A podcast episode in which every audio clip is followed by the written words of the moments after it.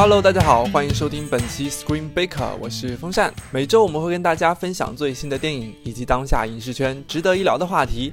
感兴趣的话，就赶快订阅我们吧。今天我要来的电影又是一部印度片，名字叫做《起跑线》。从神秘巨星到小萝莉的猴神大叔，再到起跑线。真的是月月都有印度片，口碑票房给力的不行啊！而这次的起跑线呢，与之前的电影相比，来的要更真实、更接地气一些。哇！起跑线讲述了一对靠服装店发财的大商人 Rush 和 Mita 努力将自己小孩送入名校的故事。为此，他不惜搬家，花大力气融入上流社会，不惜搬到贫民窟，假装自己是最底层的穷人，跑到培训机构里面学习面试技巧，还有深夜爬起来排队填写申请表。虽然是将小孩入学的事情极端化了，描绘的。就像打仗一般，但一字一句、一言一行都讲到了家长们的心坎里去了。谁敢比我惨呐？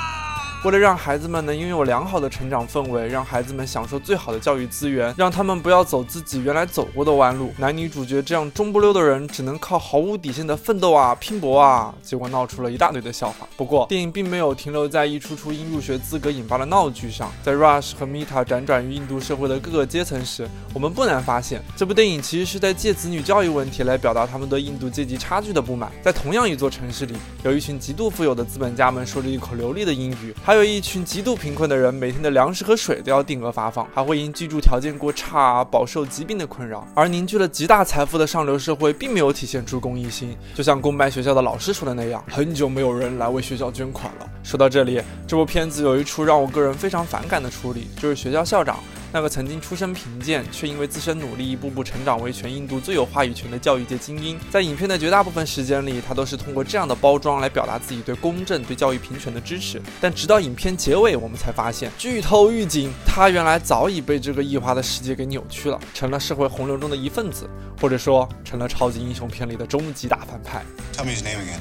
Thanos. 唉，可能是我看阿米尔汗的片子看多了吧。我总觉得他应该成为真善美的化身，用一堆阿弥陀佛、善哉善哉来点化电影院里面的看客们。男主角 Rush 在顿悟的点点头，走出去捐钱啊、撒钱啊、普度众生嘛什么的。然而，这样的结尾并没有发生。Rush 出于对校长的愤怒，毅然决然离开了知名学校，铤而走险走上了权贵的对立面。不过，他守住了自己的良心。我还是太年轻了。这就是起跑线，虽然缺点较为明显，但是优点多多，反思多多。最重要的是，它基本上没有。有歌舞场景哇，所以我的评分是 B 加。本期节目就到这里，希望大家继续支持 Screen Baker，还有 Baker Radio 旗下的其他几档节目，Baker Talk、TV Baker。我是风扇，我们下期再会。